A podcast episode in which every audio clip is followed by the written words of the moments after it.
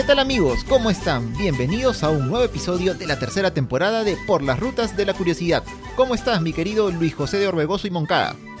¿Qué tal, Daniel? ¿Cómo estás? ¿Listos, listos para iniciar un episodio tremendo, tremendo, de verdad. Vamos a ver al final cómo sale esta suerte de episodio que queremos aterrizar en lo que vendría a ser la Confederación Peruano-Boliviana. De por sí les anunciamos que no va a ser un solo episodio. Ya nos dimos cuenta de ello, sí, sí. Eh, sí, porque... y vamos a ver si son dos. Porque la verdad es que la cantidad de sucesos que acontecen en este periodo de la historia una vez que Bolívar se va es realmente asombrosa. Y es cierto de que eh, uno de los temas que hemos querido abordar desde hace regular tiempo es justamente es esta, esta suerte de, de, ente nacional que se forma, del que tenemos noticias, sabemos que existió, sin embargo, muchas veces no sabemos los detalles, no sabemos qué ocurrió detrás, cuál fue el contexto, cómo así nació la idea de, crear una confederación perú-boliviana. Pero claro, fiel a nuestro estilo, solamente hablar de la confederación perú-boliviana, es decir, de su estructura, de su organización, de las fechas que lo componen, etcétera, etcétera, sería eh, demasiado, demasiado superficial. Insuficiente. Claro, porque realmente no comprenderíamos qué es lo que abarca la Confederación Perú-Boliviana, porque la Confederación Perú-Boliviana no es la historia de su organización, es la historia de sucesos eh, de caudillismo, de militarismo, de líderes, de guerras, de combates, de traiciones, de conspiraciones, de desplazamientos eh, y de muchos protagonistas, por cierto, y todo ello va a derivar en este intento de confederación Perú-Boliviana que va a durar algunos años. Pero para poder comprenderlo tenemos que, como siempre, comprender el contexto. Y esa es la tarea titánica que nos, que nos hemos, que queremos emprender hoy día, eh, iniciando, inaugurando este episodio de la historia por las rutas con este, con este episodio en el que eh, vamos a dar algunas bases contextuales de todo lo que sucede a la partida de, Bolívar y quienes llegan después eh, un poco rápidamente, pero hay algunos puntos en los que sí vamos a tratar de centrarnos porque consideramos que es justo y necesario para, para ustedes.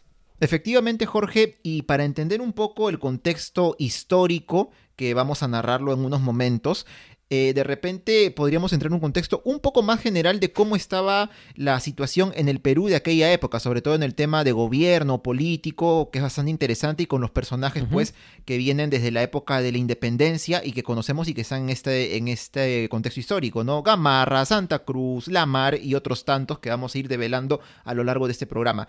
En primer lugar, tal como dijiste, está este tema del caudillismo y del militarismo, ¿no? Es decir, en esta época, como sabemos, todos estos militares, este oficiales, caudillos, personas que como dije participaron, por ejemplo, en este contexto de la guerra por la independencia de nuestro país, que ya hemos hablado mucho de ella, sobre todo en la fecha correspondiente al bicentenario, y que todavía estaban ahí presentes en todo el espectro político y que pues querían, ¿no? Querían muchos de ellos participar por uno u otro motivo y ser parte del poder. Entonces todo este tema de los caudillos siempre estaba bastante presente y claro, como también se recuerdo que en una de las fuentes que hemos consultado se menciona, ¿no? Es muy difícil, creo que fue Javier de Luna Pizarro quien lo dijo, que en este momento, incluso siendo republicanos, querramos que de repente los oficiales, o sea, la gente del ejército, los altos mandos, no participen del poder. Ellos tienen que hacerlo, porque bueno, es como está ahorita la sociedad. Y es algo que, como lo vemos, eh, pues ocurrió durante muchos, muchos años hasta que finalmente hubo gobiernos que ya no, eran, no tenían ese corte, ¿no? Eh, claro, y a, propósito de las palabras de Luna Pizarro, uno se preguntaría, pero ¿y entonces por qué es así? Es decir, ¿por qué el contexto y por qué el presente entonces era así? Y hay que tener en consideración eh, los largos años del proceso emancipador que antecedieron a toda esta época de, lo que en la historia oficial, y al menos cuando la estudiamos, se denomina pues primero el militarismo, segundo militarismo, etcétera, etcétera. Es decir, debido a las circunstancias y debido a las necesidades que tenían las naciones en ese, en ese momento, y estoy hablando de toda la América, pues se requirieron que los ejércitos se vuelvan mucho más fuertes. Y dentro de esa fortaleza de los ejércitos y a partir del ejemplo de, grandes líderes, y como se les ha denominado libertadores como, como San Martín o como Bolívar, pero además de quienes vienen debajo de ellos, pues eh, lo que plantean es una influencia realmente importante, no solamente en el ámbito militar, sino en el ámbito político también. Entonces, si hoy en día nosotros estamos acostumbrados a comprender que el ejército está separado del poder político y de las decisiones políticas. En, este, en esta etapa no era así. eh, y por qué era justamente las necesidades del momento en el que los ejércitos se vuelven cada vez más importantes, se vuelven cada vez más influyentes y de hecho hay eh, una cosa, curiosa, ¿no? Porque justo estamos eh, en esta etapa de transición entre, entre, las postrimerías del virreinato y el inicio de la república. Porque nosotros sabemos que venimos de, un, de una sociedad virreinal bastante jerarquizada en el que las castas estaban muy bien establecidas, pero el ejército termina convirtiéndose en una vía incluso del ascenso social. Porque quien entraba al ejército y si es que hacía las cosas más o menos bien o tenía los contactos adecuados, iba a poder crecer y en alguna oportunidad iba a poder tomar determinadas decisiones. Entonces, ese también es un punto importante y obviamente que el militarismo termina convirtiéndose en, el, en la fuerza número uno de las nacientes repúblicas y no solamente aquí en Perú, sino en otros, en los demás países que se iban formando. Claro que cada uno tuvo distintas formas de militarismo. Hay otras, hay otras zonas eh, de Sudamérica en las que son un, militarismo un poco más regional. Y aquí no se veía eso. Y aquí viene el otro elemento que es el caudillismo. Y el caudillismo es eh, plantear una persona como la solución a todos los problemas, ¿no? Eh, y ahí viene el tema de que justamente estos caudillos tampoco es que obedecían a intereses nacionales, a pesar de que lo decían, sino que lo que vemos eh, y que es común es que son eh, caudillos que están buscando sus intereses personales y poder mantenerse en el poder. Y aquí vamos a ver una serie de historias de tradición, de conspiración, de etcétera, etcétera. Pero también es cierto que hay como que antagonistas que siempre van a ir reiterándose, ¿no? Incluso uno de los antagonismos más largos es el de propio Gamarra eh, con Andrés de Santa Cruz, que van a ser protagonistas esenciales de este episodio.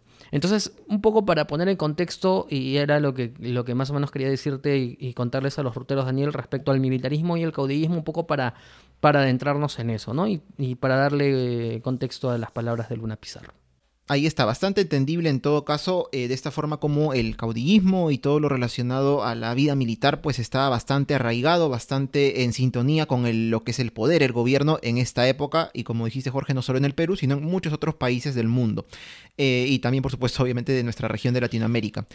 En este caso, también otro, otro aspecto importante del contexto general que había en nuestro país durante esta etapa, estamos hablando años 1830, fines de 1820, por ahí, está esta falta de identidad nacional que se había dado debido a lo, en parte a lo fragmentada que estaba la sociedad para darnos un ejemplo, ¿no? De más o menos un millón de habitantes que tenía el Perú en aquella época, la inmensa mayoría, estamos hablando de cientos de miles, más de la mitad, mucho más de la mitad, no hablaban castellano, hablaban otros idiomas, entre ellos el quechua y bueno, aymara y otros tantos, me imagino, eh, lenguajes que hay. Dentro de todo esto también es el tema de que el Perú, si ahora, ahora, actualmente, siglo XXI, año 2021, es un país que tiene un territorio todavía muy amplio y mucha parte de ellos es muy difícil este, conectarse entre sí, ¿no? Entre ciudades, hay caminos difíciles, lo conocemos bien, lo sabemos bien. Pero en aquella época, imagínate, ¿no? Era, por ejemplo, irte a Arequipa, era hacer, por ejemplo, de Lima un viaje en barco desde el Callao hasta Islay, que es Matarani actualmente, que te tomaba 18 días y luego tenías que subir hasta Arequipa a pie, ¿no? Claro. O sea, por poner un ejemplo, la segunda ciudad más importante de nuestro país. Para llegar, imagínate, entonces imagínate este, comunicarse entre pueblos, entre ciudades, era una cosa muy difícil. Y en un territorio tan amplio, con una geografía tan accidentada como el nuestro, como podemos pensarlo, afecta, ¿no? Afecta también al tema social, de que no hay unión entre diferentes regiones, no haya de repente puntos en común, confluencias, y lo vamos a ver en el episodio, sobre todo cuando se analice el tema de la confederación y cómo se forma el Estado sudperuano, el Estado norperuano y los diferentes puntos de vista que aquí confluyen. Claro, porque em, en realidad eh, eh, eh, hablando de las distancias de territorios que hay, porque era un país grande, inmenso, y lo seguimos. Que, y, que, sigue siendo, pero que no teníamos pues las facilidades, y que incluso hoy en día, vamos, tampoco es que hay que pintarlo como si fuera una maravilla, ¿no? Porque incluso hoy en día realmente tenemos poblaciones que siguen siendo muy alejadas, tanto en distancia como en accesibilidad, como en oportunidades también. Pero es que e, e, este, estos, este punto que has puesto tú en concreto va a tener una influencia importante más adelante en cómo se va a configurar no solamente eh, la Confederación Peruano-Boliviano, sino también cómo es que determinados caudillos van a entrar a determinadas regiones y cómo las regiones van a comportarse de acuerdo a este contexto. Desde ya decimos que, por ejemplo, Arequipa es una región realmente de, importancia capital en todo, eh, durante todos estos años de pleno caudillaje militar. Y, plantearnos también de que, y es algo que se discutió en su momento, ¿no? Por ejemplo, ¿qué tan de común tiene regiones como Arequipa, Puno, Moquegua con regiones con la Libertad, Lambayeque o Piura? En donde realmente tú no tenías ninguna conexión, o sea, no se conectaban. Porque Puno, Arequipa, Moquegua con, con quien se conectaban era con Bolivia. Eh, las personas que, vivían en Puno, en Arequipa, Moquegua, se iban a estudiar probablemente a Chuquisaca. Y eh, había un comercio y había una confluencia de por medio, con Arica también y Tarapacá, que todavía pertenecía al Perú. Entonces, es un poco también para comprender de que más allá, eh, o sea, tratemos de quitarnos un poco que nosotros hoy día pensamos que, claro, el Perú es este, con P de patria y el ejemplo, es muy bonito, pero el Perú del que estamos hablando era un Perú distinto, era un Perú un tanto distante, que realmente lo que vemos es de que eh, incluso en, por momentos había como que, como que no, no estaba bien conectado, ¿no? Y había cierta, cierto divorcio entre regiones. Y justo ahora que has mencionado el tema, Jorge, de Bolivia, porque si hablamos de la Confederación Perú-Boliviana tenemos que mencionar también a Bolivia, sin súper ahondar en su historia tampoco, porque bueno, no, no la conocemos del todo, pero claro, hemos, tenido que leer algo para poder informarnos un poco para, para este episodio, por supuesto. Es que aparte de toda esta eh, sociedad, eh, lo ligado a lo cultural, a lo económico, entre el sur de nuestro país y lo que hasta hacía un tiempo era el Alto Perú, ya para entonces República de Bolivia, pues este tiene que ver también con lazos que, como sabemos, vienen desde tiempos muy antiguos, ¿no? no solo de la época colonial, sino de antes. ¿En qué sentido? Bueno, remontándonos en este caso al virreinato. Sabemos que la cuestión de Bolivia, una vez que llega a ser independiente en 1825, si mal no recuerdo, o por ahí, está el tema, ¿no? De que hay, hay voces, incluso hasta ahora, ¿no? Que dicen, no, que Bolivia le pertenecía al Perú, otros que dicen, no, Bolivia no tenía nada que ver con el Perú y es justamente el tema del uti possidetis iure. ¿Y, esto qué es? ¿no? Esta, mm, palabrita en latín, ¿no? ¿Qué significa? Cuéntame, cuéntame, ¿qué es el utis possidetis iure? Bueno, eso es este, una cosa en latín que no sé qué no mentira. Es un principio en el cual o bajo el cual se basaron muchas de las fronteras que adquirieron los países emancipados entre 1810 por ahí hasta 1820 y tantos. Porque claro, una vez que son independientes, pues el Perú, en su momento Bolivia, qué sé yo, Chile, la Gran Colombia o Colombia secas en ese tiempo, pues qué fronteras van a tener, ¿no? Bueno, entonces que hereden, entre comillas, las fronteras que tuvieron los virreinatos, las capitanías generales, las audiencias en algunos casos, en la época virreinal. Pero ¿a qué tiempo, no? Porque como sabemos, eh, por ejemplo, hubo un momento en que se creó el virreinato de Nueva Granada, se creó el virreinato del Río de la Plata, entonces lo que se acordó es que más o menos, o, en todo caso, en el año 1810 hay que retrotraerse ese año para que se sepa las fronteras que tenían las diferentes entidades gubernativas coloniales españolas aquí en América. Y a partir de esas fronteras es que ya va a delimitarse, se supone, las fronteras entre los nuevos países que van naciendo. Por supuesto, el problema era uno, que estas fronteras no estaban bien delimitadas en sí. Y segundo, habían casos muy especiales, como lo fue el de la audiencia de Charcas, que es el territorio, gran parte del territorio de lo que hoy conocemos como Bolivia. Este territorio le perteneció durante mucho tiempo al Virreinato del Perú, luego pasó a ser parte del Virreinato del Río de la Plata, eh, luego, cuando estalló la Revolución de Mayo en Argentina, eh, en las provincias del Río de la Plata en aquel entonces, esta zona de la audiencia de Charcas también entró ahí un poco en el trompo ese revolucionario. Abascal lo anexa de nuevo al Perú. Y claro, ahí, ahí, ahí como vemos se hace un poco enredado, ¿no? Y es el tema de que la audiencia de Charcas en su momento tuvo una importancia tal que eh, pasó a ser prácticamente un ente gubernativo propio, casi casi digamos que al menos en la práctica separado del virreinato, ¿no? Dada la importancia que tenía. Ahí cerca estaban las minas de Potosí o dentro del mismo, ¿no? Entonces, este, por eso es que esta audiencia, que claro, no era capitanía general, no era virreinato, tuvo una importancia tal que hasta cierto punto, digamos que fue este, bastante, eh, no quiero decir independiente, ¿no? Pero autónoma quizá, a diferencia de otras audiencias. Entonces, con todo esto un poquito enredado, como digo, con todo esto, viene todo ese tema, ¿no? La cuestión de Bolivia que se va a extender todavía por algunos años de, de nuestra época republicana, ¿no? De decir, realmente el Perú y Bolivia deberían estar separados o formar un solo país, y si formaran un solo país, cómo debería ser, ¿no? ¿Quién debería tener la preponderancia? Eh, Bolivia, el Perú. Entonces ahí viene otro tema bastante interesante, toda esta cuestión de relativa a Bolivia y que vamos a ver también dentro del tema de la Confederación Peruano-Boliviana. Así es. Así que como han visto, esto solamente es el, el prolegómeno. Así empezamos. Este es, este, este es antes de la introducción. O sea, eh, yo apelo a la paciencia de ustedes, ruteros. Espero que este episodio histórico les guste, porque ahora sí, a partir de aquí, vamos a hablar de historia. Y vamos a comenzar con los personajes principales de este episodio en concreto. En el siguiente bloque conversamos de Agustín Gamarra y Andrés de Santa Cruz. Desde este momento, el Perú es libre e independiente por la voluntad. corta, corta, corta, corta, corta, corta. Eh, don José, ¿podría repetir todo, por favor? Es que me olvidé darle grabar en el Audacity.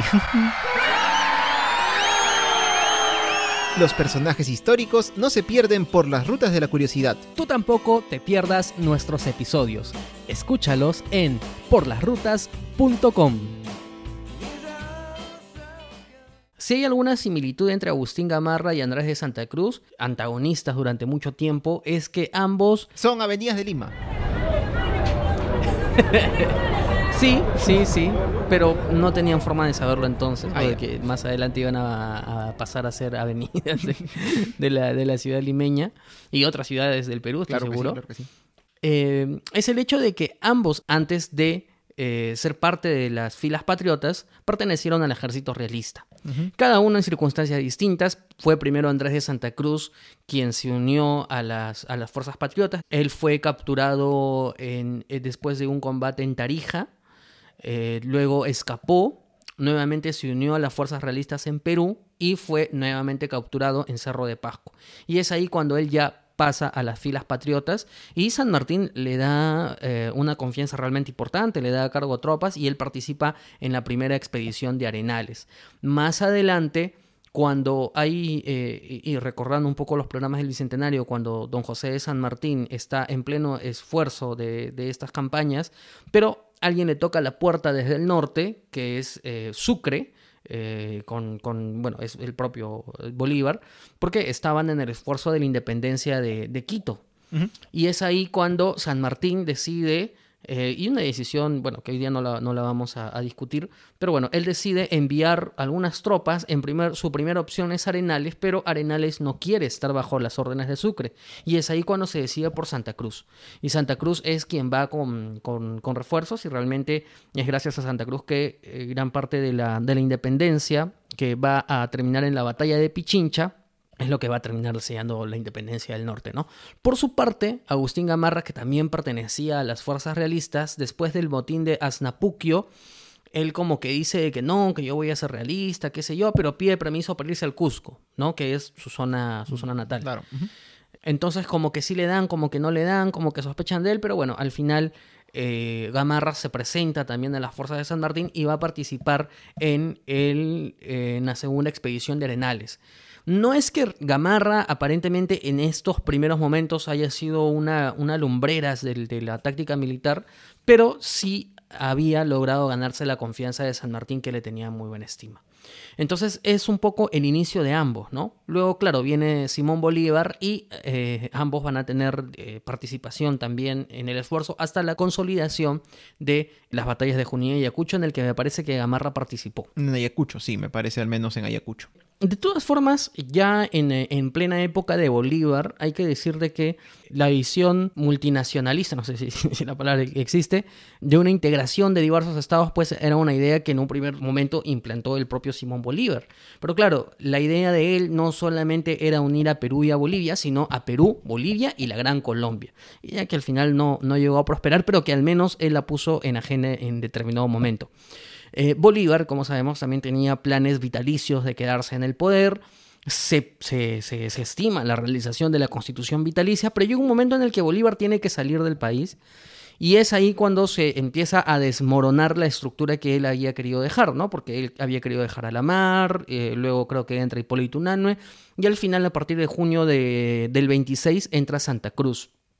Sin embargo, el cabildo vuelve a reunirse y entonces ya era un poco inviable la continuidad tanto de la constitución vitalicia como el regreso de Bolívar como gobernante.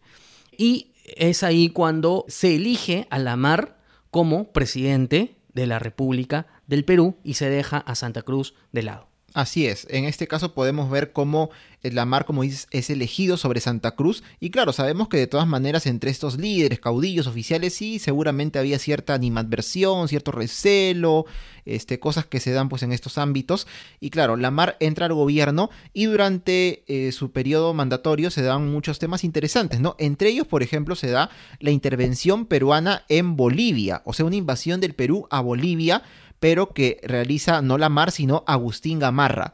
Lo hace sin permiso de Lamar, así como la novela Sin permiso de tus padres de TV Azteca hace muchos años, así, este, no sé si alguien se acordará, este, Gamarra, bueno, se va a Bolivia. ¿Por qué? En este caso, porque de todas maneras en Bolivia aún estaba la influencia de la Gran Colombia, ¿no? Con Sucre que estaba ahí en el poder. Y claro, ¿no? Ya algunos, eh, algunos, algunas personas en Bolivia no veían con tan buenos ojos esto, ¿no? No querían ser parte de este sueño, ¿no? De pertenecer de cierta manera, de cierta manera, no, no, no en el papel exactamente, a la Gran Colombia. Y claro, ante este, ante este descontento, Gamarra entra a Bolivia haciendo uso, pues, este, o componiendo esto como, como motivo, como razón, como excusa, como querramos verlo, y se da esta invasión del ejército peruano hacia Bolivia, se lleva a ocupar gran parte del territorio y se logra que Sucre salga del poder, ¿no? Se logra que en Bolivia digan, ya, bueno, que salgan todos los ejércitos extranjeros, obviamente el peruano, pero también los colombianos, de paso. Se va Sucre del poder. Y bueno, esto este, lo, que, lo que conlleva es que, claro, ya Bolivia queda mucho más libre de la injerencia eh, bolivariana, aunque suene redundante, pero no lo es. ¿Y qué pasa? La Gran Colombia o Colombia secas, pues obviamente ve con malos ojos al Perú. Oye, ¿qué me has hecho? ¿No? Me has sacado prácticamente de Bolivia. Y a partir de acá se da la guerra entre el Perú y Colombia, o la Gran Colombia, como lo conocemos, ¿no? Que en realidad pues supuso algunas batallas, como por ejemplo la batalla de Portete de Tarqui, donde fue una victoria, me acuerdo, este, colombiana, y claro, no se dan tan bien las cosas, y esto es aprovechado justamente por Gamarra, quien diciendo, bueno, como las cosas están yendo mal, hay crisis, nos va mal en la guerra, ¿qué hacemos? Pues saquemos a, la mar del poder, ¿no? Le da un golpe de estado en Piura y lo termina desterrando a Costa Rica. De este modo, Gamarra no necesariamente se hace con el poder, porque claro, le han dado un golpe de estado a la mar y todavía tiene que pasar un tiempo porque hay un presidente provisorio que es eh, Gutiérrez de la Fuente, quien va a tener una, una participación un poco más adelante en lo que vamos a narrar. Y después de ello, todavía en el año 1829, va a haber elecciones. Claro, porque ahora tiene que haber un nuevo presidente, pero en las elecciones se presenta Gamarra, quien va a terminar siendo elegido en una de las primeras, si no la primera elección presidencial que hay en nuestro país. Claro, no era una votación universal como ya lo hemos dicho anteriormente, sino una votación más o menos este, por colegios electorales y algo así, ¿no? Pero bueno, esto ratifica ya a Gamarra como presidente constitucional. Claro, dio el golpe, fue por la fuerza, algo a todas miras ilegítimo, pero finalmente logra entrar como presidente ya eh, mediante elecciones. Y a pesar de esto, podríamos decir que aunque Gamarra logró estar de una forma constitucional o legítima en el poder, podemos ver que la manera intempestiva en la que se propició todo a través del golpe de Estado, pues este, el autoritarismo es un tema que estaba bastante unido ¿no? a, Gamarra, ¿no? Y como dijimos, era una época de crisis en el Perú, ¿no? Porque las cosas no estaban tan bien manejadas administrativamente, anteriormente hubo un gran esfuerzo económico por el tema de la guerra de emancipación, hacía pocos años nada más y aparte habían rebeliones en distintas zonas, rebeliones en Ayacucho, en Cusco, que el mismo Gamarra en algunos momentos tenía que ir a apaciguar.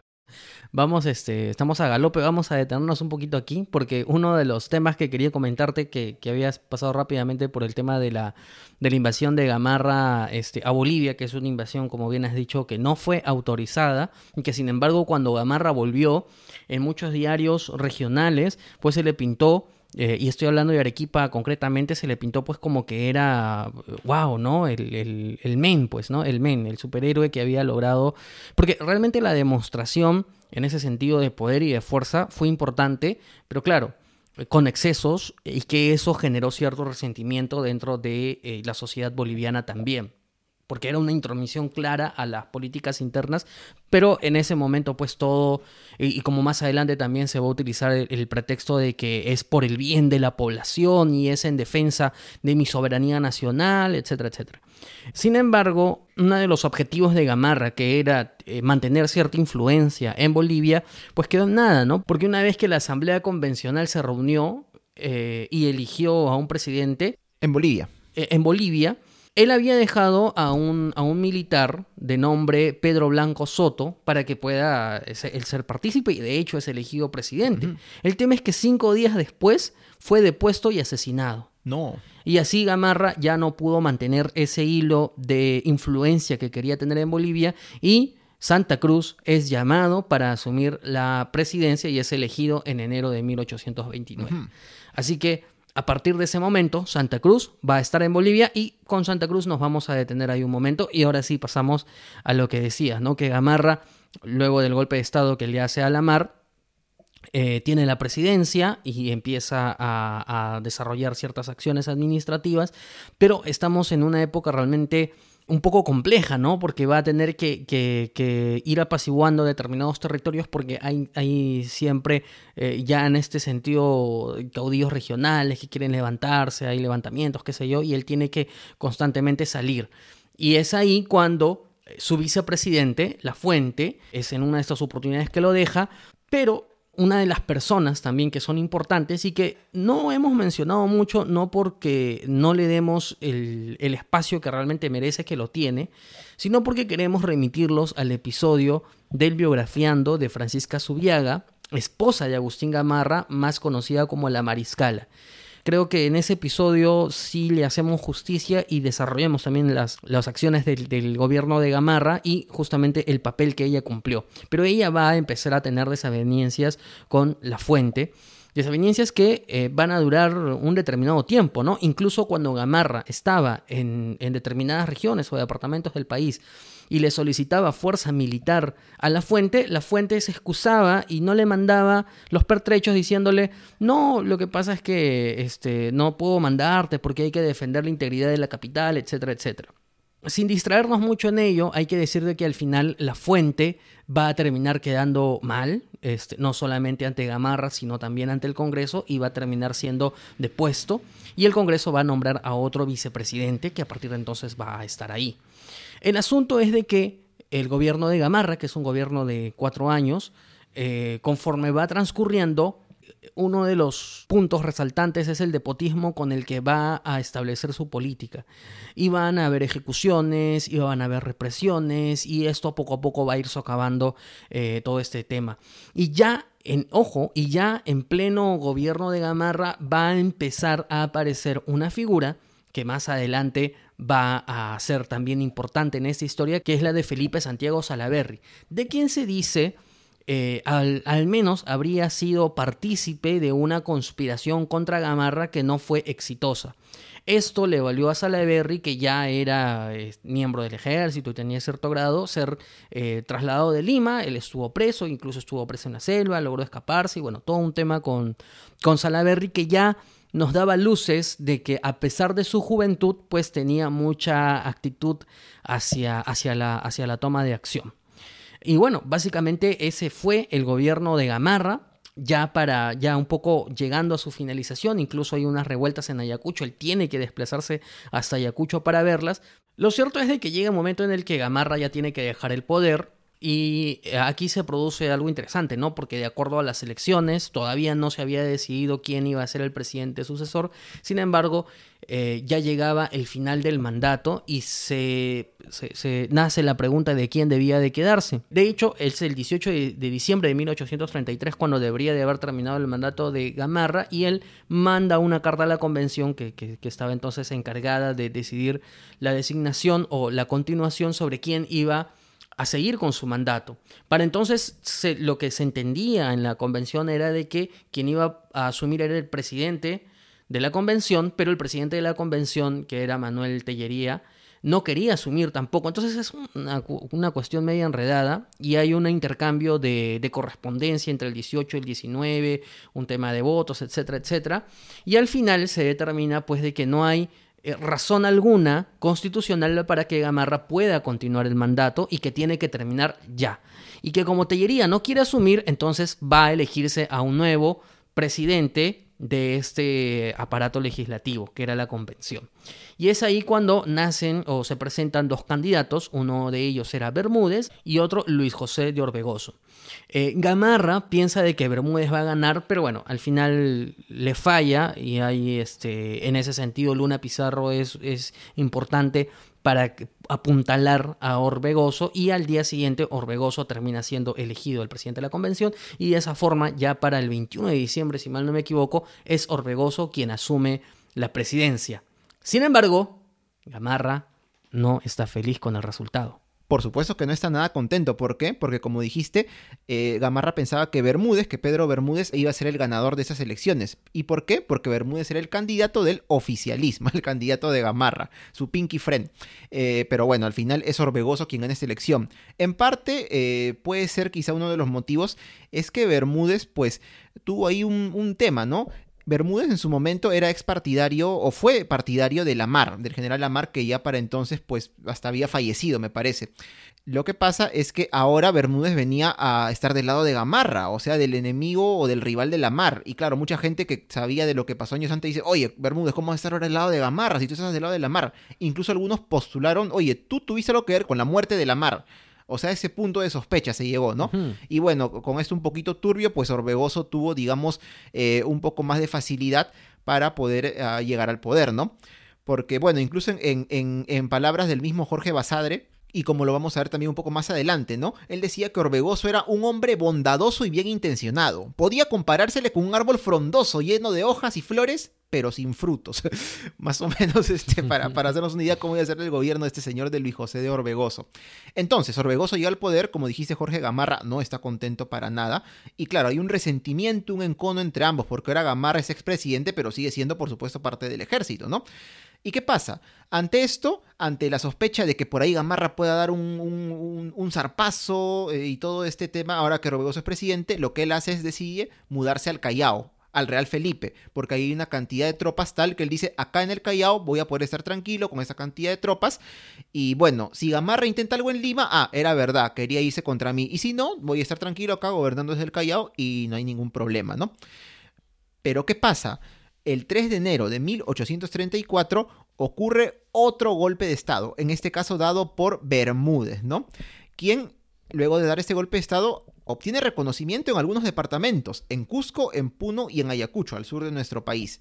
Y bueno, tras este golpe de Estado se inicia una guerra civil, sí, una guerra civil en nuestro país, eh, que es simplemente llamada la Guerra Civil de 1834, ¿no? Pero de ella vamos a conversar en el siguiente bloque. El niño Goyito está de viaje. El niño Goyito va a cumplir 52 años. Pues no se diga más, el niño Goyito se va a Chile. Uy, nos olvidamos de pagar el pasaje de Goyito. ¿Y ahora qué hacemos? Hay que encargarle a alguien. Ya sé. Manda un yape a por las rutas de la curiosidad. Si quieres colaborar con Por las Rutas, manda un yape al 989-172-518 a nombre de Daniel Tucto o ingresa a patreon.com slash por las rutas de la curiosidad. El golpe de estado de Bermúdez significó un baldazo de agua fría en realidad para el país, aunque obviamente se sabía que detrás quien estaba era Gamarra, quien no había estado de acuerdo con la elección de Orbegoso. Eh, de hecho se cuenta que Lima pues era un funeral, ¿no? Era un funeral eh, estos días porque Bermúdez estaba en Lima mientras Orbegoso estaba en el Callao.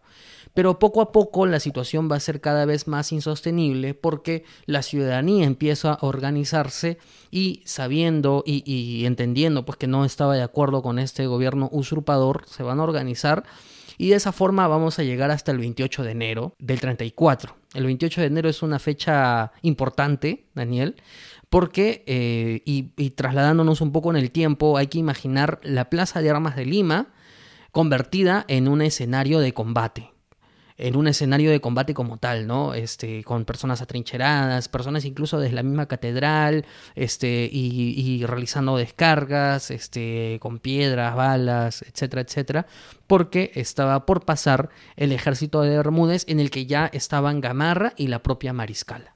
Sí, porque como se mencionó, Bermúdez tenía apoyo. Habían facciones gamarristas en Cusco, en Puno, en Ayacucho, como hemos dicho, al sur del país, pero una de las plazas más fuertes de este lugar, que es Arequipa, no estaba con Gamarra ni con Bermúdez, sino con Orbegoso, al igual que Lima y al igual que el norte del país.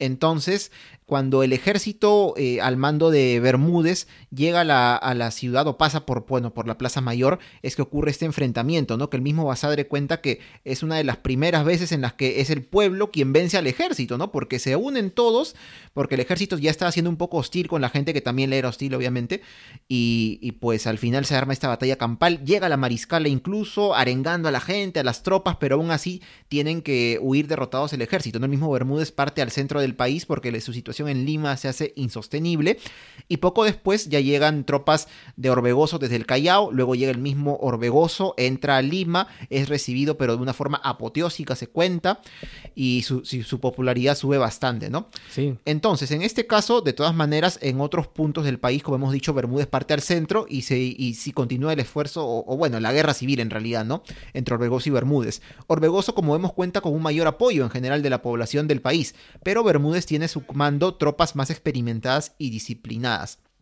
Y bueno, como en toda guerra, hay combates, hay batallas, escaramuzas, y en este caso, el 2 de abril del año 1834 se da el combate de Miraflores. No el Miraflores de acá de Lima donde estamos, sino cerca de Arequipa, eh, la ciudad de Arequipa, y un sitio también llamado Miraflores, y ocurre acá una victoria eh, ¿no? De las tropas de Orbegoso, que como dijimos eran de una mayor cantidad.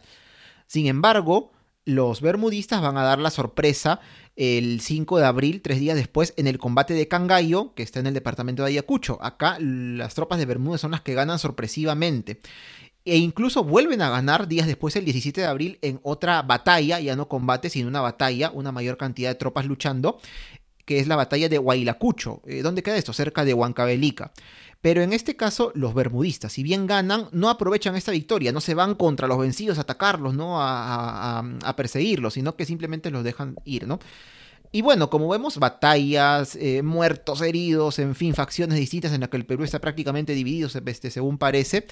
Y en este caso, algunos oficiales que estaban con Bermúdez empiezan a decir, oye, ¿realmente esto tiene sentido? ¿Qué, qué ganamos este, si el Perú está tan dividido? ¿no? El país está de mal en peor. Empiezan a maquinar un poco y a decir, de repente deberíamos intentar eh, hacer como que la paz, ¿no? O sea, juntarnos con el otro bando para ya olvidarnos de esta guerra civil que nos está haciendo peor de lo que ya nos está haciendo más daño de lo que ya tenemos.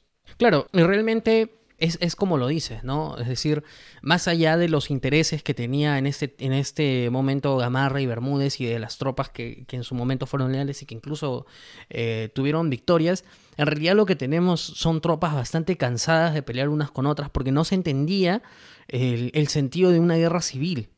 Y a pesar de las victorias que se había planteado Bermúdez, ya las propias tropas de Bermúdez no querían seguir combatiendo y se lo manifestaron. Entonces ya cada vez era más inminente el sentido en el que ya los combates no iban a continuar.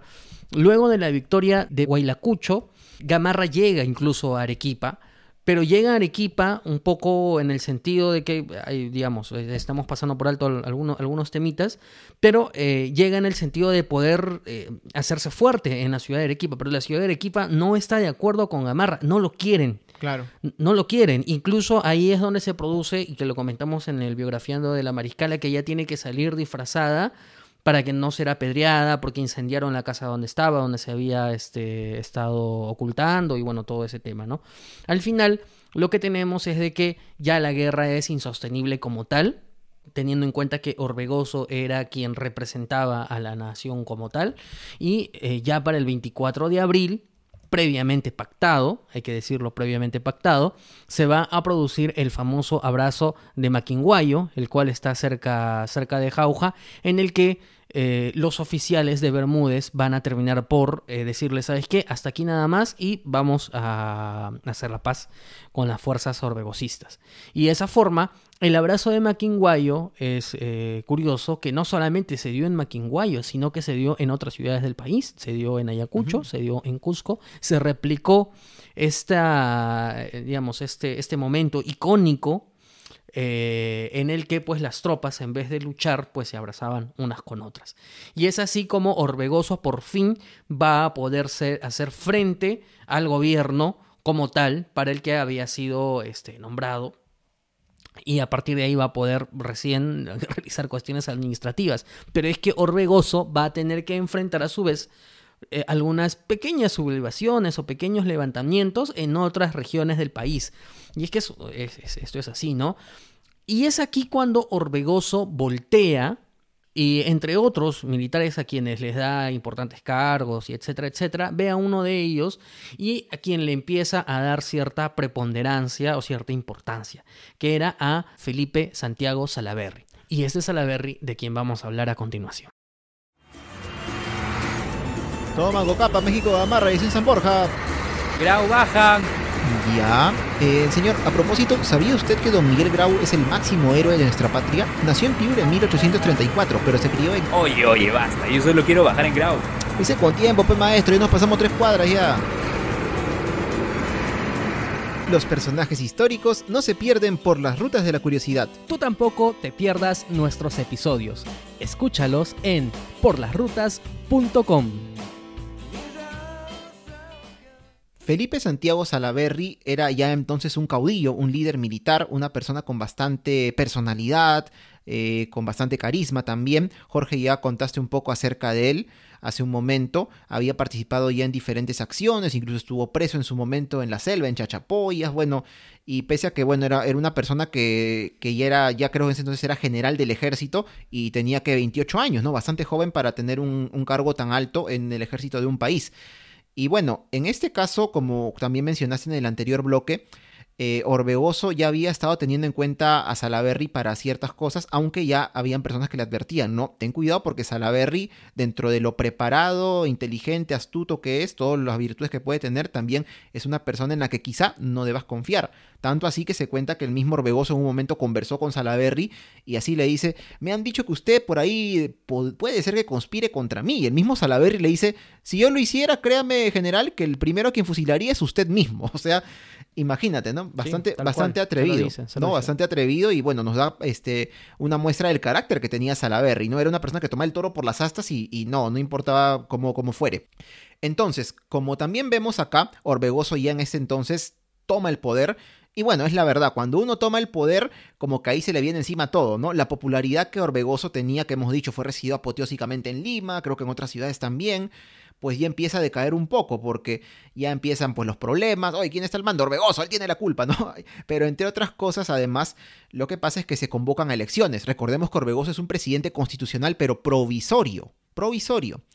Y entonces, claro, se dice, bueno, van a tener que haber elecciones y Orbegoso marcha al sur del país en una, digamos que una gira electoral, ¿no? Para este entonces, Gamarra ya había huido a Bolivia, así como la mariscala tuvo que huir de Arequipa por los tejados disfrazada y terminó exiliándose en Chile, Gamarra hizo lo propio en Bolivia, no pudo irse con la mariscala. Entonces Orbegoso marcha al sur. Y en medio de todo esto es que Salaverry finalmente dice, bueno, acá hay crisis económica, el gobierno no está yendo bien, ¿cómo es posible que Orbegoso se haya ido al sur y deje la capital así como que vacía de poder, obviamente? Y entonces es que el 4 de enero de 1835, cuando Salaverry se dirige al Callao y toma la fortaleza del Real Felipe, ¿no? Eh, bajo este, estos motivos que hemos mencionado y que él daba. Y el 22 de febrero de ese mismo año, 1835, Salaverry ya da el siguiente paso, ¿no? Y se autoproclama presidente en el mismo Callao. Y tres días después hace lo propio en Lima, ya porque aduciendo pues que Orbegoso no tiene nada que hacer ahí, ¿no? Y tan bien le va que entre febrero y mayo del 35 Salaverry consolida su poder en casi casi todo el país, excepto en una plaza muy importante como hemos visto, que es Arequipa. Sí, porque en Arequipa estaba Orbegoso. Y entonces la situación de Orbegoso era una situación muy delicada porque solamente tenía Arequipa para maniobrar, aunque él tenía el poder legítimo, Ujú, ¿no? Y mientras que Salaverry eh, en realidad había usurpado el poder Claro. y no tenía el poder legítimo, sin embargo, había podido tener ciertas coordinaciones y confluencias con otras regiones del país. Pero claro, es que también era un, un equilibrio bastante inestable, porque en realidad, ¿cuánto vale la palabra en estas circunstancias? Circunstancias en las que hay conspiraciones, sublevaciones, levantamientos y hay mucho interés personal de por medio. Entonces, él en el norte como que estaba bien y se había establecido con otras regiones, parecía que iba bien, pero en realidad era un equilibrio bastante inestable y aquí es donde hace su aparición nuevamente Gamarra y Santa Cruz. Como habíamos dicho en anteriores bloques, Santa Cruz había quedado en la presidencia de Bolivia. Y lo cierto es que eh, Bolivia eh, tuvo, eh, tuvo una etapa en la que estuvo bastante tranquila con Santa Cruz, después lograron establecer un gobierno próspero, digamos, se hicieron algunas cosas interesantes a nivel administrativo Y un ejército también bastante bien preparado. Y un ejército bastante bien preparado, entonces estaba bien. Incluso ya eh, cuando hubo el enfrentamiento entre Bermúdez y Orbegoso, por ahí alguien le tocó la puerta a Andrés de Santa Cruz, pero Andrés de Santa Cruz prefirió no intervenir todavía porque él esperaba el momento idóneo. Él era una de las personas que estaba de acuerdo con confluir ambos territorios, Perú y Bolivia, pero con él por delante, porque él iba a ser el supremo protector, por decirlo de alguna forma. Y es aquí cuando él siente y dice, con el levantamiento de Salaverry, dice, "Mm, creo que mi momento ya está llegando. Ajá, mi momento ha llegado. Y Santa Cruz, Andrés de Santa Cruz, que no era ningún tonto, ni mucho menos, eh, se plantea una estrategia y dice, muy bien, ¿con quién, ¿con quién voy? Y aquí es donde se presenta Gamarra. Como les habíamos dicho, había un antagonismo importantísimo entre Gamarra y Santa Cruz. Pero Gamarra, que estaba por fuera del escenario político peruano, necesitaba una forma de poder volver a entrar al Perú porque él sí tenía conexiones un poco más fuertes y más leales una vez que él estuviera dentro, sobre todo en la región sur, Cusco, este, Puno y otras regiones. Y es ahí cuando Gamarra y Santa Cruz se reúnen y Gamarra le plantea que pueda acceder al Perú y poder eh, plantearse la realidad de una confederación o de eh, una anexión, pero de que ambos países puedan ser partes de una sola nación. Es, es lo que, el- digamos, el planteamiento, aunque, aunque hay, digamos, Gamarra y Santa Cruz tienen distintas versiones respecto a esa reunión, pero lo cierto es que la reunión, la reunión estuvo ahí, ¿no? Porque Gamarra dice algo así como que no es él quien se ofrece, sino es que Santa Cruz lo llama porque entiende que es el único que puede hacer algo por el país, qué sé yo. Mientras que Santa Cruz dice, no, Gamarra vino y me tocó la puerta, ¿no? Bueno. Eh, pero Santa Cruz no solamente coordinó con Gamarra, sino que viendo la situación bastante endeble en la que estaba Orbegoso, pero siendo que Orbegoso tenía el poder legítimo, conversa con Orbegoso, pero no por, por iniciativa de Santa Cruz. Es Orbegoso quien le manda hasta cuatro emisarios a, a Andrés de Santa Cruz para conversar con él, y cada uno de estos emisarios no sabía que había otro emisario también realizando esta misma tarea. Dios mío. Lo cierto es que se plantea este escenario a través de un plenipotenciario y se establece un acuerdo. Un acuerdo en el que se autorizaba el ingreso de las tropas bolivianas al Perú para poder eh, recuperar el orden. Obviamente estamos hablando de enfrentarse contra Salaverry y que una vez recuperado el orden se pueda plantear la necesidad y en todo caso consultar a las regiones eh, la factibilidad, o qué tan posible era establecer naciones regionales y que todas fueran confederadas y que esta confederación estuviera presidida por Andrés de, de Santa Cruz. Entonces ya desde ya lo, lo planteaban así.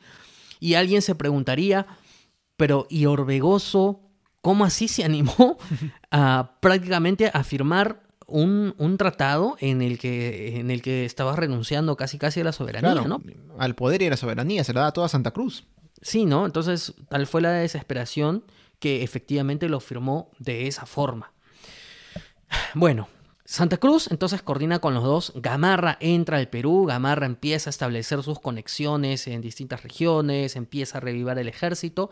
Y, por, y, aquí es cuando Santa Cruz se da cuenta de algo, porque cuando Gamarra empieza a hacer sus proclamas, nunca nombra a Santa Cruz. Y Santa Cruz empieza a decir, ah, ok, parece que, parece que este patita no, no es tan fiable. Bueno, como si él fuera fiable que ha firmado con dos, ¿no? Este, parece que este patita no es tan fiable.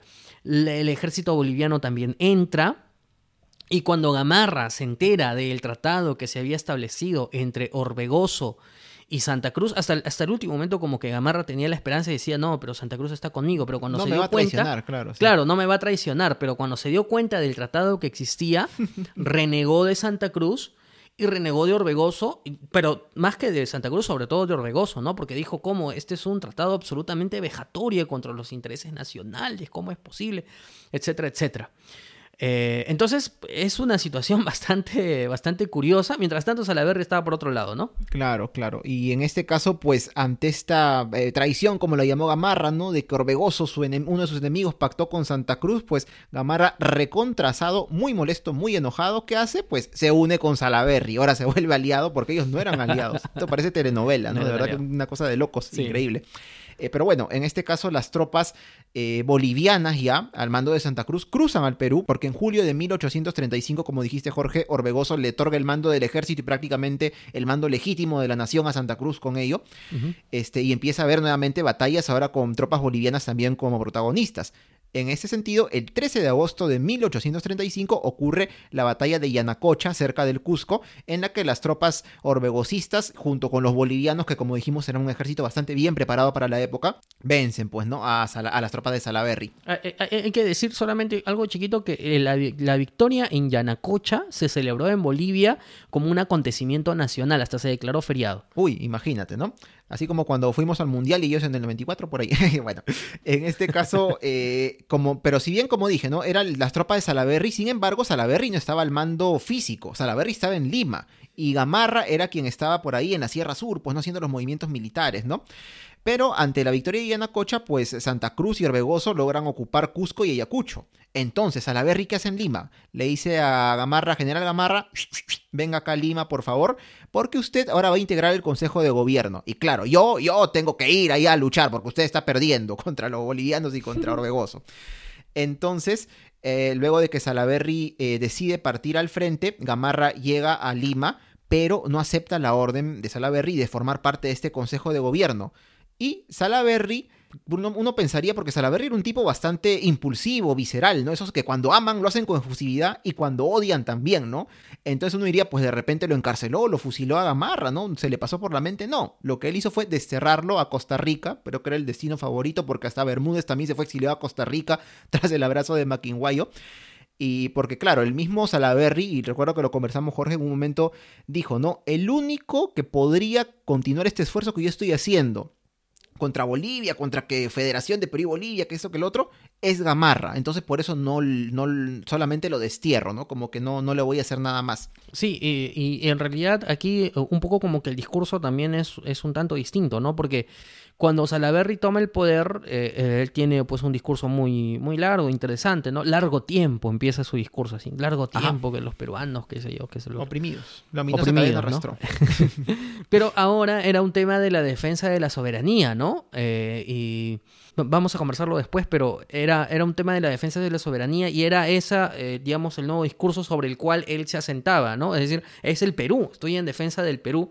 Y, y es ahí cuando a Gamarra no lo fusila y lo, lo, lo destierra y dice, bueno, si en algún momento a mí me pasa algo, yo sé que este hombre de acá este, por, por muy poco fiable que es, va a venir a defender los intereses del Perú. Pero claro, Bajo su perspectiva. pero. Gamarra, bajo, pero, pero- pero claro, pero Gamarra, o sea, ¿qué pasaba si Santa Cruz y Andrés de Santa Cruz no pactaba con Orbegoso? Sino con O sea, Gamarra. Santa Cruz y Gamarra iban a continuar eh, probablemente ese, ese acuerdo que tenían, e igual iba a haber una anexión de por medio. Bueno, en fin, detalles, detalles, detalles. Lo cierto es que la campaña sigue.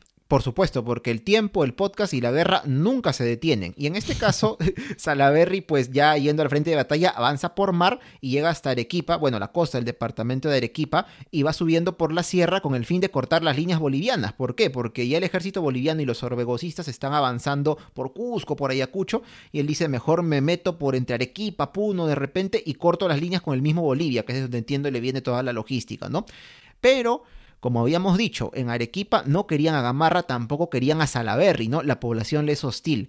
Entonces, al ver esto, Santa Cruz lo que dice, "Mm", dice, mejor entonces lo que voy a hacer es combatir a Salaberry en esta zona sur donde no es tan fuerte, mientras que Orbegoso tú te vas a Lima, ¿no? Te vas a Lima, este, que en este momento ha quedado desprotegida, porque Salaberry se ha venido para el sur, eh, Gamarra está en Costa Rica, entonces los limeños que deben estar desesperados, desprotegidos, te van a ver a ti como Salvador, ¿no? ¿Qué tal jugada que hace en este caso? Y de esta forma Orbegoso llega y junto, como es aliado con Santa Cruz, retoma el control ahora de Lima y de la costa norte. Y bueno, en este caso ya el frente de esta guerra civil, que es prácticamente de Santa Cruz y Salaberry, se reduce solamente al sur, al departamento de Arequipa. Y el 4 de febrero de 1836 se da la batalla de Uchumayo, en el llamado Puente del Diablo, que es un puente, Jorge, que aún existe. No es un puente vehicular, no ha sido adaptado como tal, sino un puente como que para peatones, que está cerca de la ciudad de Arequipa. El nombre curioso, ¿no? Puente del Diablo. Debe haber alguna leyenda por ahí, me imagino que podríamos buscar. Seguramente. Y bueno, en este caso, ¿qué ocurrió en la batalla de Uchumayo? Las tropas de Santa Cruz intentan entrar a Arequipa, pero los salaberristas logran repelerlos, ¿no? Y a partir justamente de esta batalla, no recuerdo si antes o después, es que se compone la famosa marcha de Uchumayo, ¿no? Que era conocida en su tiempo como la Salaberrina.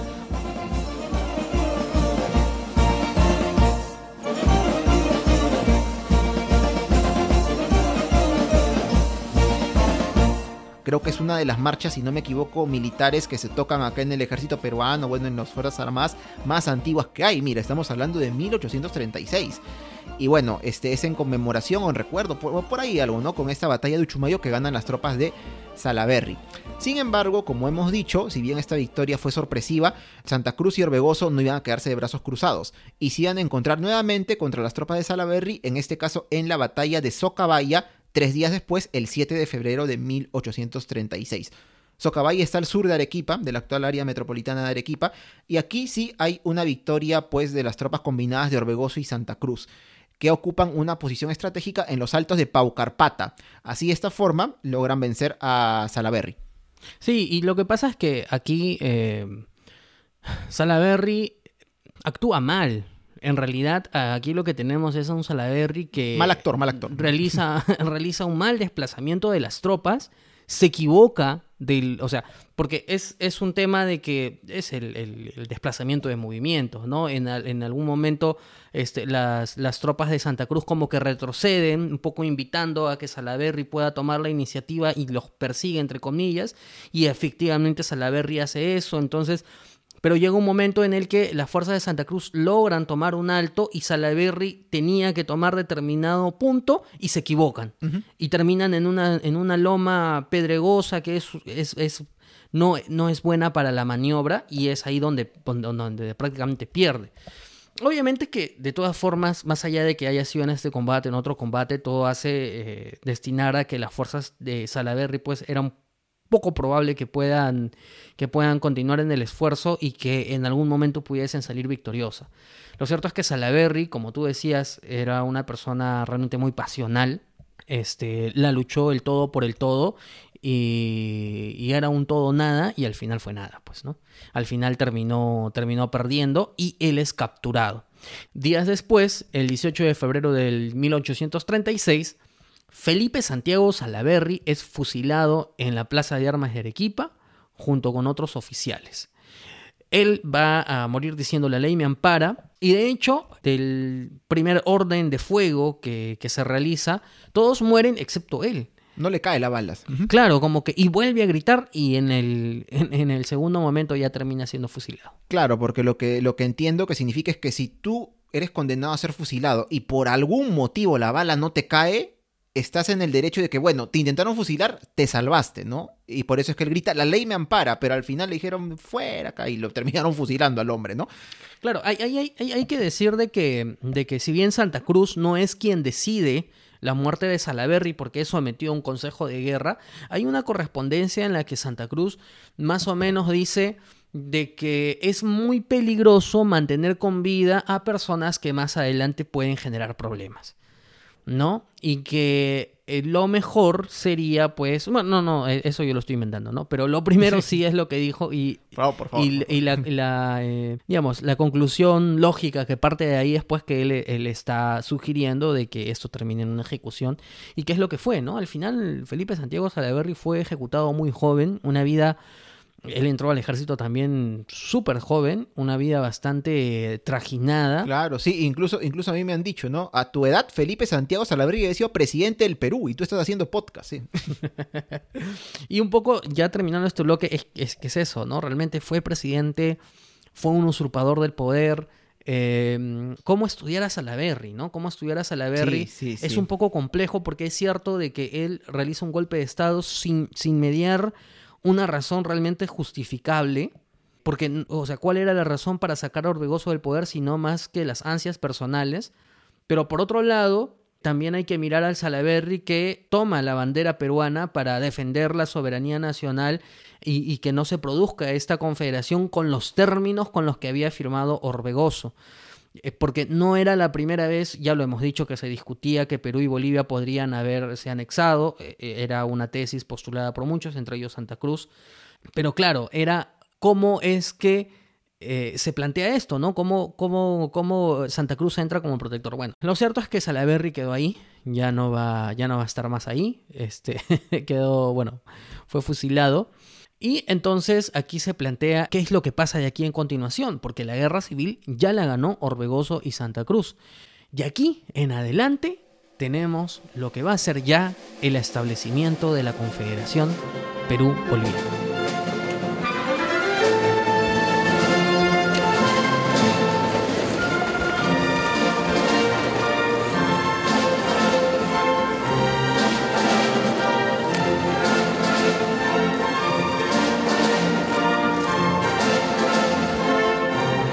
Increíble, Jorge, que después de tantos minutos y de este interesante y largo y complejo contexto, recién ahora hablemos de la Confederación Perú-Boliviana o Peruano-Boliviana en sí misma. Porque claro, ya con Santa Cruz victorioso y prácticamente dueño del poder en el Perú, porque como lo hemos dicho, Orbegoso era el presidente legítimo, pero por esta guerra civil que hubo contra Salaverry, contra Gamarra, le da este poder a Santa Cruz, la guerra se termina y todo se mantiene tal cual, ¿no?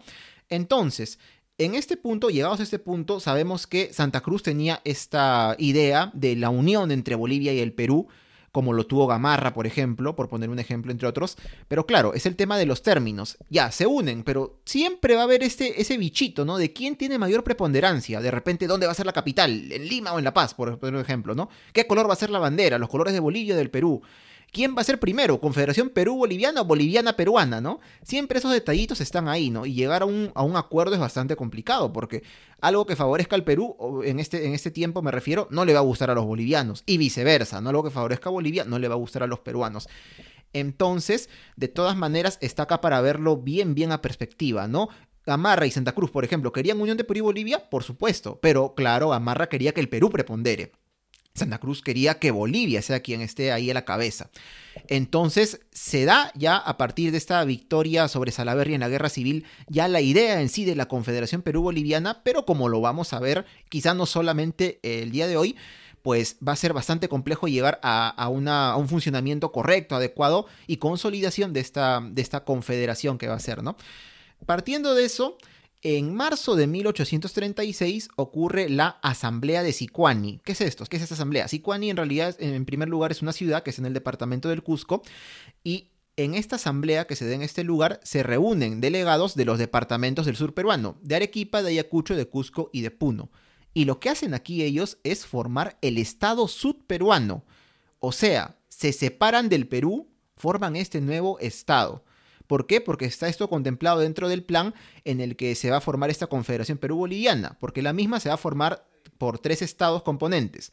Bolivia, y el Perú dividido en dos, Estado sudperuano, que es el que se forma en esta asamblea de Sicuani, y Estado norperuano, ¿no? Ahora, en el sur, como vemos, había mucha gente que era afín a la idea de la unión o anexión o confederación con Bolivia. Entonces, esta asamblea se da de una forma rápida, ¿no? En marzo de 1836, o sea, prácticamente un mes después del fusilamiento de Salaberry se ratifica la independencia de este, eh, este, nuevo, eh, de este nuevo Estado prácticamente, ¿no? Por parte de Orbegoso, quien, sigue siendo en el papel el líder en el Perú, y dice, sí, acepto que el Estado subperuano es un Estado mm, aparte, ¿no? Independiente, podría decirse, ¿no? E incluso se ratifican símbolos patrios para este nuevo país, este nuevo Estado una bandera que es de color eh, rojo, blanco y verde, ¿no? Tratando de unir un poco ahí la bandera del Perú con la bandera de Bolivia. Y bueno, de esta forma se crea este nuevo Estado, ¿no? Y, hay que diferenciar acá un poco, ¿no? Porque lo que normalmente conocemos como país, nosotros, Jorge, en el Perú actualmente es un estado, digamos, unitario, ¿no? A diferencia de otros estados como otras naciones como Estados Unidos, como Brasil, como Argentina o Alemania, que son confederaciones o federaciones o uniones de otros estados, ¿no? Es lo que ocurre acá en la Confederación Perú-Boliviana, como lo vamos a ver un poco más adelante. Pero bueno, esta fue la asamblea en la que nace el Estado sudperuano. Sin embargo, obviamente tiene que haber otra asamblea en la que nazca el Estado norperuano. Y esta se dio en Huaura, pero unos meses después. Se dio unos meses después, pero se dio con un elemento adicional, ¿no? En el sentido de que Orbegoso ya le había comentado a Santa Cruz de que cuidado con el norte, que no están tan animosos con la participación, con la intervención de Santa Cruz en territorio peruano. Y, Santa Cruz no se le ocurrió mejor idea que mandar a un... que fue mandar a una división. ¿No? Un contingente del ejército. No. Eh, al mando de un general. Para que se forme la asamblea. En el- Para que, en- bu- bueno, ajá. para decir, para, porque la asamblea una vez, eh, o sea, la asamblea sí fue convocada el- en, en marzo, pero para julio, ¿no? Entonces mandan, mandan el contingente para que pueda verificar las decisiones que va a plantearse la asamblea. Y de alguna forma eh, neutraliza algunas ideas que ya se discutían en el norte en el sentido de independizarse del Perú que era una de las ideas primigenias que ven ahí, en el sentido de que sí se conforme eh, la especie de Estado norperuano, entre comillas, pero separándose de los demás, ¿no? Claro, O sea, sin unirse en confederación Sin unirse a la confederación. Al final esto no pasa, al final pasa de que van a, terminar eh, conformando el Estado norperuano. Y de hecho que con la intervención pues de este contingente, al final es una asamblea bastante propicia para, para Santa Cruz. Porque de hecho lo, lo llegan a nombrar invicto pacificador, mandando que su retrato se colocara en la sala principal de los congresos, tribunales, casas de gobiernos, que se acuñen monedas en su nombre, que se hagan podcasts que se llamen Santa Cruz. Santa Cruz habla, Con, con razón Es- veo hasta, mira, en, en tu sala ahí atrás tuyo veo el retrato de Santa Cruz ahí. que se le donaran 100 mil pesos a su esposa y encima se decretó que su, que cumple- nosotros, que su cumpleaños iba a ser una fiesta cívica. Así que bueno, eh, lo cierto es que ya para el 15 de agosto, Andrés de Santa Cruz entra a Lima para tomar juramento al nuevo cargo de pacificador del Perú y supremo protector de la Confederación. Y aquí inicia la Confederación Peruano-Boliviana. Pero aunque no lo crean, su organización y qué pasa con la Confederación Peruana-Boliviana lo vamos a ver en un siguiente episodio. Gracias, hasta la próxima. Chao. Esto, esto es así como, como cuando terminó este la, la película de... mm, Bueno, yo sé que no la has visto, pero la, la película de, de Infinity War, ¿no? Que es como que todos se quedan, que Aquí termina, aquí termina la película, más o menos, algo así. Y bueno, en realidad eh, lo que hemos querido plantear y tratar de, resumir y sin- sintetizar al máximo es justamente todo, todos esos aco- acontecimientos que nos han parecido más relevantes para entender el contexto y por qué y cómo se forma esta confederación peruano-boliviana. Así es, es un, es, es, es- no es un tanto, es complejo como, como podemos verlo, la cantidad de sucesos, personajes, de eventos que quizás se dieron justamente antes de la eh, conformación de la Confederación Perú-Boliviana, como por ejemplo esta guerra entre Santa Cruz y Salaberry, ¿no? Pero claro, queremos hablar de ella, pero decimos, oye, para entenderla tenemos que remontarnos a qué pasó con Gamarra, con Orbegoso, y del mismo modo, al ver esto, qué pasó, por qué Gamarra, este, este, cómo fue que fue su primer gobierno, ¿no? Entonces ahí es que se extiende un poco el conversar de esta etapa de la historia del Perú, que como vemos, eh, por más compleja que sea, es bastante, bastante interesante, y, en realidad hasta, hasta nos retrotrae por momentos, Jorge, a cosas más o menos recientes, ¿no? Porque acá hay este, intrigas, eh, golpes de Estado, que no los hay, bueno, hasta ahora, mm, pero, pero lo hemos escuchado muchas veces. Eh, incluso antes de esto hubo vacancias presidenciales, este, dif- diferencias entre el Ejecutivo y el Legislativo.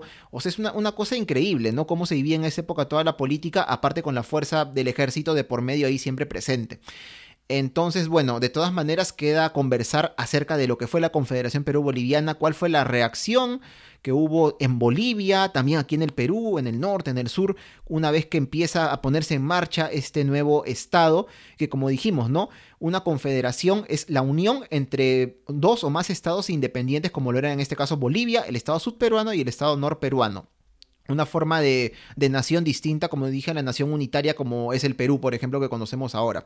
Y bueno, todo lo que vino después, cuánto durará la Confederación Perú-Boliviana, qué pasará ahí en el interín, lo vamos a ver justamente en el próximo episodio en el que conversemos sobre este periodo de nuestra historia. Así es, así que bueno, ya listo, listo el reto, asumido el reto, todavía falta mucho por hablar de historia y hay algunas reflexiones también que las queremos dejar para, para el siguiente episodio. Así que bueno, amigos, espero que este episodio haya sido de su agrado, si es así, no duden en compartirlo, no duden en compartirlo para que eh, seamos una comunidad cada vez más grande de mayores ruteros. Además hay que decir de que este episodio fue sujeto de una votación en Twitter eh, y ganó, ganó, y ha quedado ahí en un segundo lugar la resistencia de Vilcabamba por uno o dos votos, que en su momento vamos a hablar. Hemos hablado de Manco Inca, pero falta hablar un poco de, de Vilcabamba. Y bueno, Daniel, agradecer a nuestros Patreons que nos ayudan sí. semana a semana a poder mantener el esfuerzo de por las rutas de la curiosidad y también comentarles de que ya hemos eh, dado a luz, por decirlo así, y hemos, hemos este, eh, sacado la partida de nacimiento del El Taller de la Curiosidad. Así que estén atentos a, nuestros, a nuestras redes sociales porque vamos a estarles contando qué es el Taller de la Curiosidad que como ya hemos dicho en Twitter es nuestra, nuestra propuesta para una productora de podcast. Así es, estén atentos entonces a nuestras redes sociales de Por las Rutas de la Curiosidad y también de El Taller de la Curiosidad, que lo encuentran en Facebook como El Taller de la Curiosidad y en Twitter como arroba El Taller Curioso. Ahí les vamos a estar diciendo todas las novedades. Todas las novedades, que ya habíamos dicho que para noviembre tenemos novedades, todavía no se terminan todas las novedades. Este, también Y decirles... mucho la palabra novedades. Novedades. Y otra de las novedades que le tenemos es que ya pueden hacer su propia taza personalizada de por las rutas de la curiosidad. Próximamente en las redes también vamos a sacar unas fotitos de unas tacitas este, que dicen rutero de la curiosidad. Así que si quieren su taza personalizada con su nombre, nos contactan y nosotros lo hacemos posible. Así que nos está llamando justamente este Orbegoso. Si quiere su taza que diga Luis José, Rutero de la Curiosidad. sí. está bien, está muy bien, está muy bien, está muy bien. Se la mandamos a Eh, Trujillo. Sí, está bien. sí. Claro, claro. De repente alguien quiere la taza con la, con el, con la bandera de la Confederación Peruano Boliviana, lo hacemos, todo lo hacemos posible, todo lo hacemos posible. Personalizada, claro que sí. Ajá. personalizada. Muy bien, amigos, un, eh, un gusto estar nuevamente con ustedes Y, y volver a la historia también. Sí. y volver a la historia que ya la, la extrañábamos, así hablar de historia. de historia igual ha sido bien retador este episodio, esperemos que, que- que haya sido de su agrado. Eh, bueno, Daniel, ¿dónde pueden escuchar los ruteros este podcast? Pueden escucharlo en nuestra página web que es porlasrutas.com, así como en las principales plataformas de podcasting como Spotify, Apple Podcasts, Evil, Evil. ya, Evil, muy bien. Evil. E- Evil Santa Cruz, sí, sí. No, Evox, eh, Google Podcast, Anchor y otras tantas más. También pueden seguirnos en redes sociales. Estamos en Facebook e Instagram como por las rutas de la curiosidad. Estamos en Twitter como arroba por las rutas 1. Estamos en TikTok como arroba por las rutas. Y en nuestras cuentas personales, a mí me encuentran en Twitter como arroba jcoco2515 y a ti Daniel. Me encuentran en Twitter como Daniel Tucto en el arroba datransporter guion abajo. Ahí nos leemos. Muy bien amigos, ahí nos leemos y eh, nada, estamos escuchándonos la próxima semana con un nuevo episodio de Por las Rutas de la Curiosidad que ya está empezando a llegar al final de su tercera temporada. Nos escuchamos. Sean felices. Chau.